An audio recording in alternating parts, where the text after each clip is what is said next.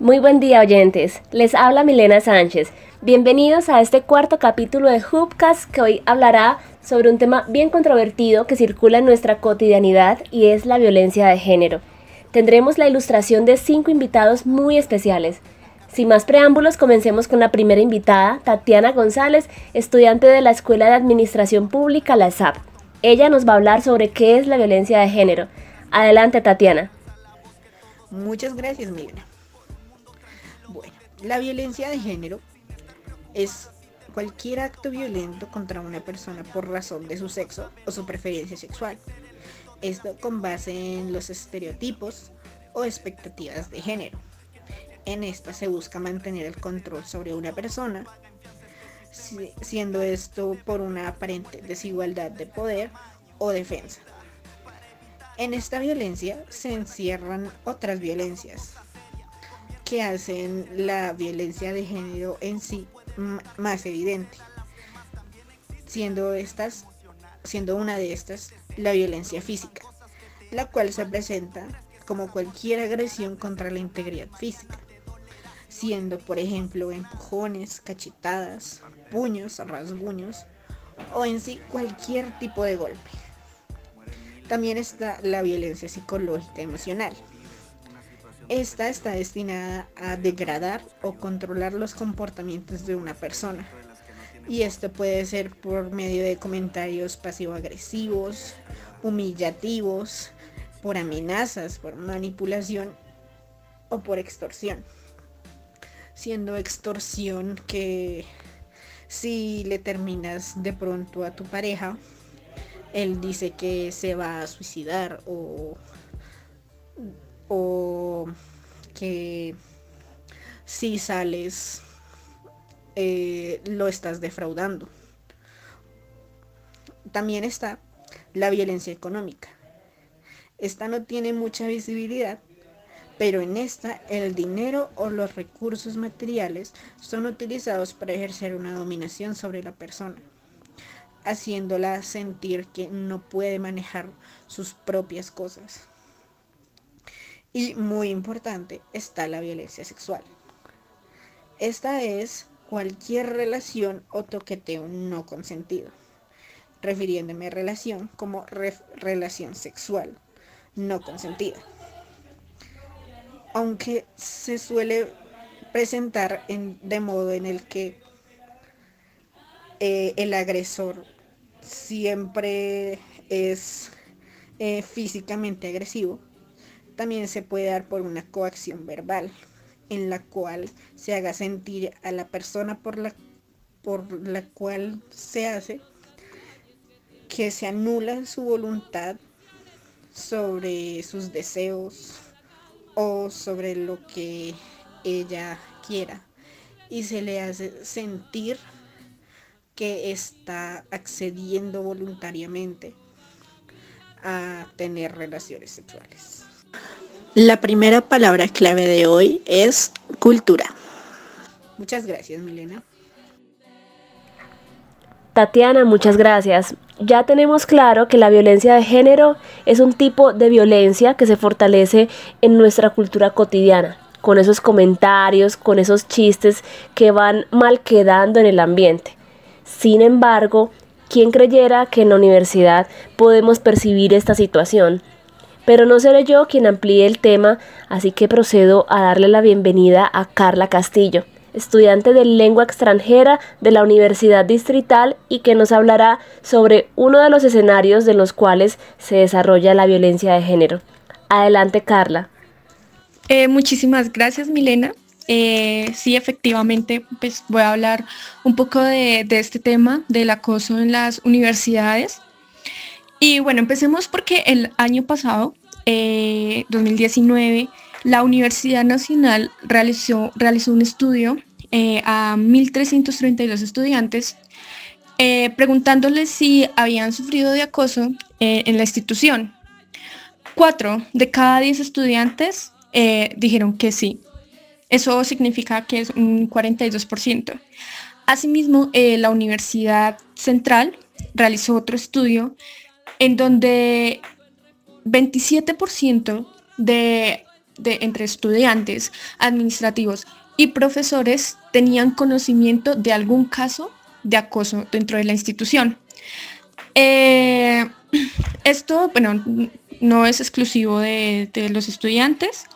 Eh, también, bueno, digamos que, en, estas, eh, ya sea institución u organización, se deben tener unos compromisos para, para solventar en caso de, que haya algún tipo de violencia de género o acoso, ¿no?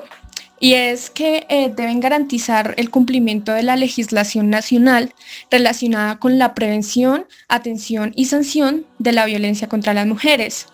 Eh, obviamente también deben generar información, eh, educar un poco acerca sobre el tema, con, bueno, haciendo, digamos que una propaganda a esto, invitando a no normalizar este tipo de situaciones. También, bueno, implementar acciones dentro de la institución contra la violencia, contra el acoso, eh, en, los entornos universitarios, también en, el transporte público, en lugares de entretenimiento. Eh, bueno, también tenemos promover diferentes eh, instituciones y organizaciones vinculadas a las, a las instituciones de educación superior para que se unan a, prevenir, a denunciar la violencia y bueno, eh, intentar hacer una reducción a la tolerancia social de, de todos estos actos. bueno, personalmente, voy a contar un poquito una experiencia que me sucedió hace unos días y fue que un número desconocido me escribió y bueno, sufrí acoso por parte de este número. Hay algo nuevo y es que eh, es un mecanismo donde podemos denunciar y son las redes sociales. Es una herramienta que, a la que le podemos dar uso correctamente. Eh, yo procedí a hacer eso y encontré a, una muchacha que también había sufrido acoso por este hombre. Así como me pasa a mí, le puede pasar a muchas mujeres, a hombres. Entonces, eh, las redes sociales pueden ser un punto de encuentro para, para realizar estas respectivas denuncias. Sin embargo, hay que hacer un llamado de atención y es que no hay un apoyo a, este tipo de situaciones.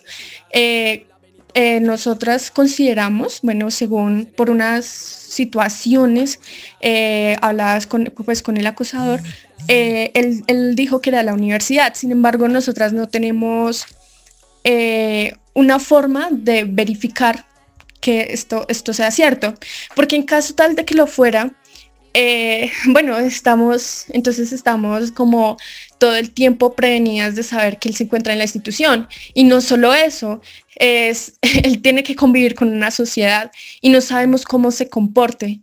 Entonces, realmente uno, uno a veces se siente impedido eh, y, a la vez impotente de no, de no poder hacer esas cosas.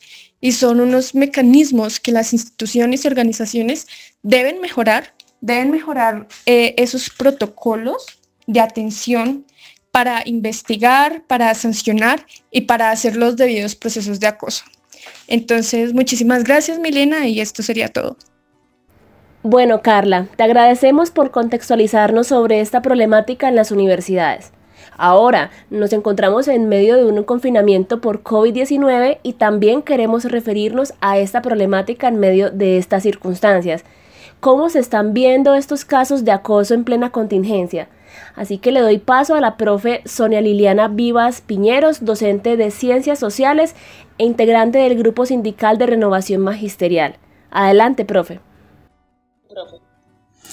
Bueno, en este tema de hoy, si hay algo que ha hecho la cuarentena, es evidenciar el peso de la cultura machista y patriarcal en el fortalecimiento y el aumento de las violencias de género porque desde esta cultura, mm, digamos que históricamente los espacios públicos eh, parecen patrimonio de los hombres, mientras que los espacios privados parecen ser los únicos espacios donde, según esa cultura, nos realizamos las mujeres, específicamente en labores de cuidado, del hogar, de la maternidad y de este tipo.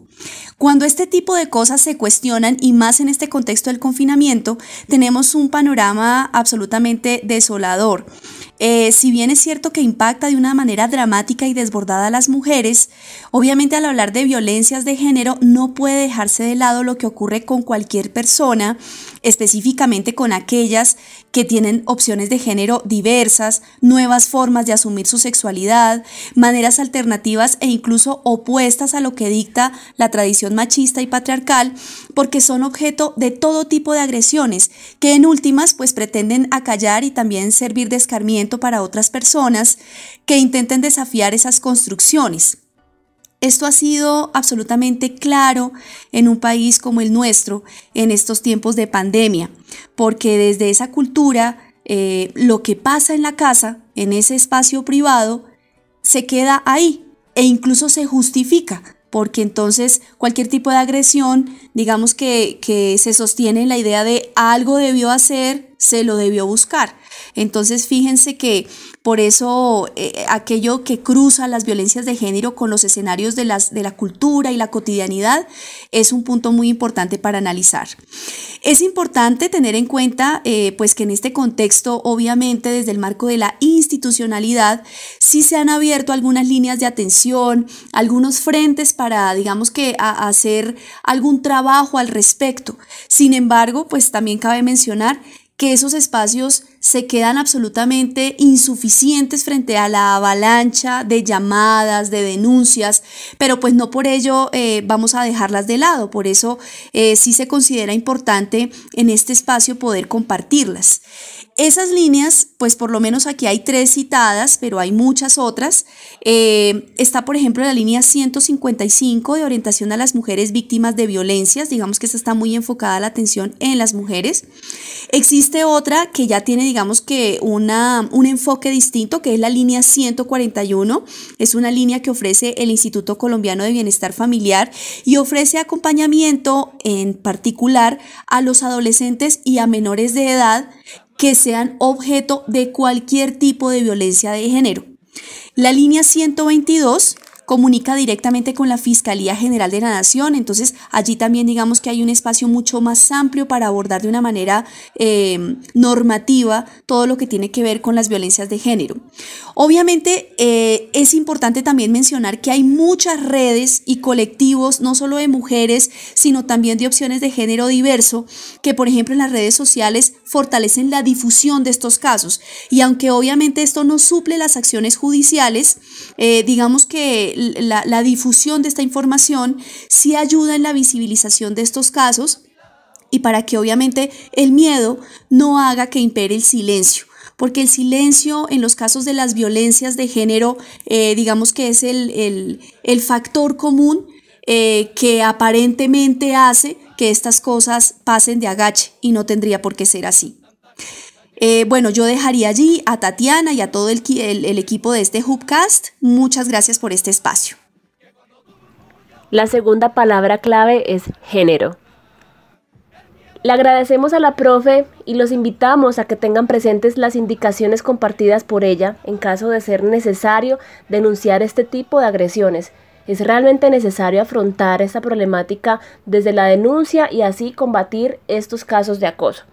Otras de las aristas de la violencia de género más invisible y silenciosa es la que se da contra los hombres. Pareciera que es poco frecuente, pero bueno, es lo que queremos ahondar y por eso le doy la bienvenida a Cristian Peña, estudiante de Archivística y Gestión de la Información Digital de la Universidad Distrital. Adelante, Cristian, por favor. Milena, ¿cómo están? Hola a todos en casa. Y sí, así como lo nombraste, al parecer es una problemática poco común en nuestra sociedad. Y es que la verdad es que no. Si bien se presenta en diferentes grados y contextos, es muy usual. Tanto así que 7 de cada 10 hombres dicen haber tenido algún tipo de acoso en el transcurso de su vida. Pero entonces vamos a decir, bueno, ¿qué es acoso para los hombres teniendo en cuenta de que es en grados y en contextos diferentes a, a las de la mujer?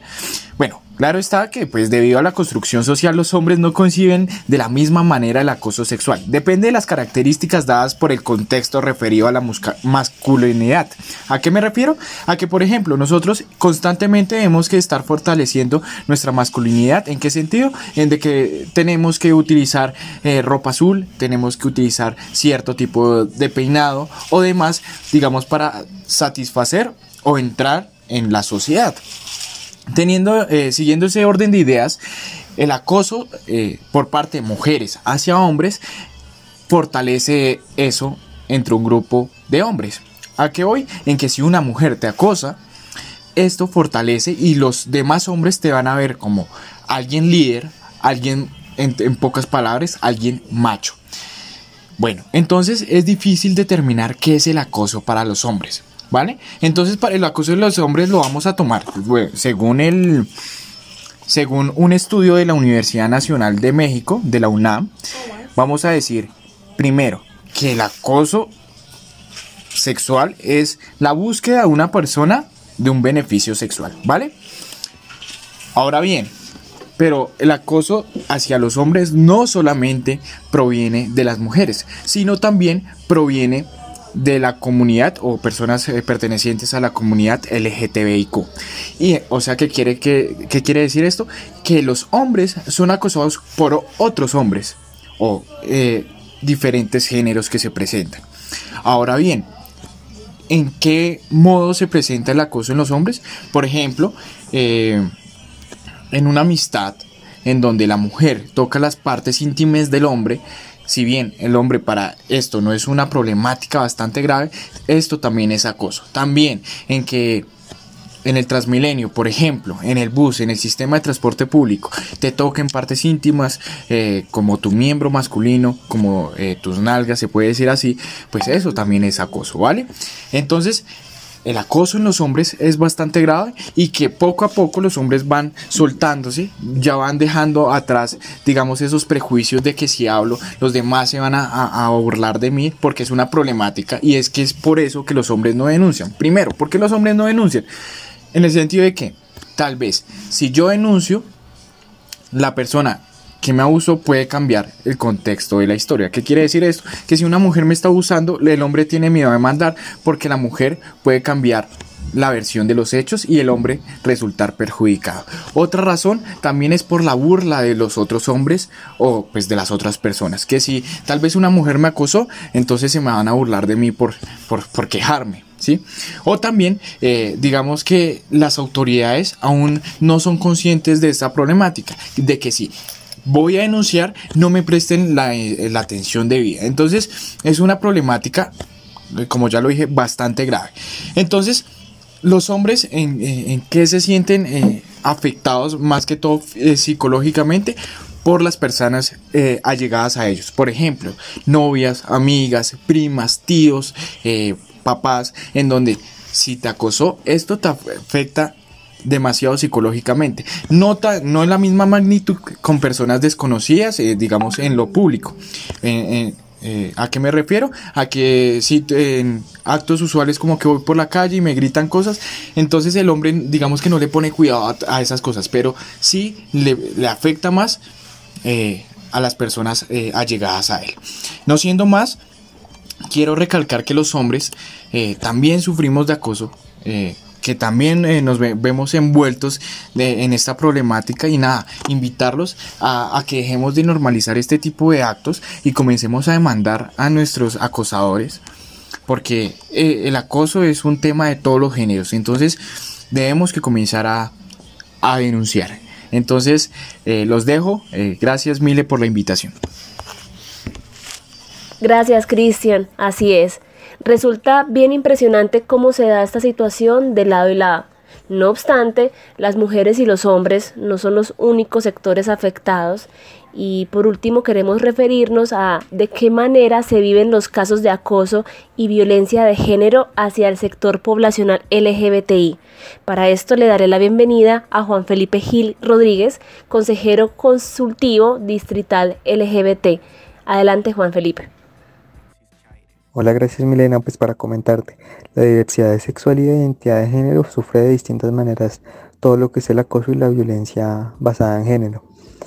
Eh, una prueba de esto es que si agarramos cada, cada letra eh, y cada segmento de la población podemos encontrar una forma diferente o más característica de violencia hacia este sector.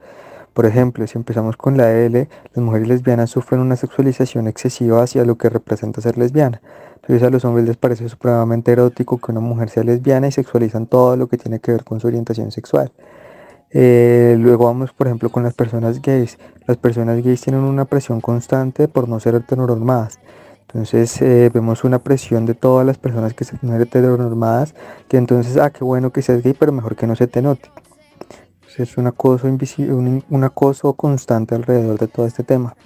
Luego vamos a las personas bisexuales, que es eh, no, las personas bisexuales no existen, entonces eh, el acoso y, la discriminación y la violencia que sufren las personas bisexuales suele venir de un segmento de la población LGBT y también de la gran mayoría de la población heterosexual. Entonces un hombre es menos hombre porque le gusta estar con hombres y con mujeres. Eh, luego vemos a las personas trans que son realmente de las que más sufren acoso. Es sexualizado totalmente su cuerpo por algunos sectores heteronormados y por algunas personas y al mismo tiempo es eh, discriminado por no ser una mujer natural, entre comillas, por no ser un hombre natural, entre comillas, y, demás. Entonces también vemos cómo eh, se dan crímenes de odio y de violencia física hacia, hacia toda esta población, hacia todo este sector poblacional que, que de toda la comunidad probablemente es la que más sufre. Nos vemos casos como el de hace poco, donde unos policías atacaron directamente en la, la identidad de género de las personas trans, atacando sus cirugías plásticas. Entonces, eh, la violencia de género es supremamente variada, supremamente amplia y la sufrimos de distintas maneras dependiendo de quiénes seamos. la tercera palabra clave es violencia. Lamentablemente así es, Juan Felipe. Con tu intervención eh, nos queda definitivamente claro que ningún sector poblacional está por fuera de esta seria problemática. Muchas gracias. Antes de finalizar, quisiera recordar que cada caso es relevante, por lo que debemos acudir a los organismos pertinentes en los cuales encontraremos apoyo y asesoría. Aquí aprovecho para darles a conocer algunas líneas de atención. La 155 es la línea de orientación a mujeres víctimas de violencia. La 141 ofrece acompañamiento a menores de edad y es del ICBF. Y la 122 comunica directamente con la Fiscalía. Recuerden, la 155, línea de orientación a mujeres víctimas de violencia. La 141, línea del ICBF y acompaña a menores de edad. Y la 122 de la Fiscalía. Ahora sí, Siendo todo por el día de hoy, me despido de mis amigos Tatiana, Carla, Cristian, Juan Felipe y por último, pero no menos importante, la profesora Sonia. Hasta la próxima.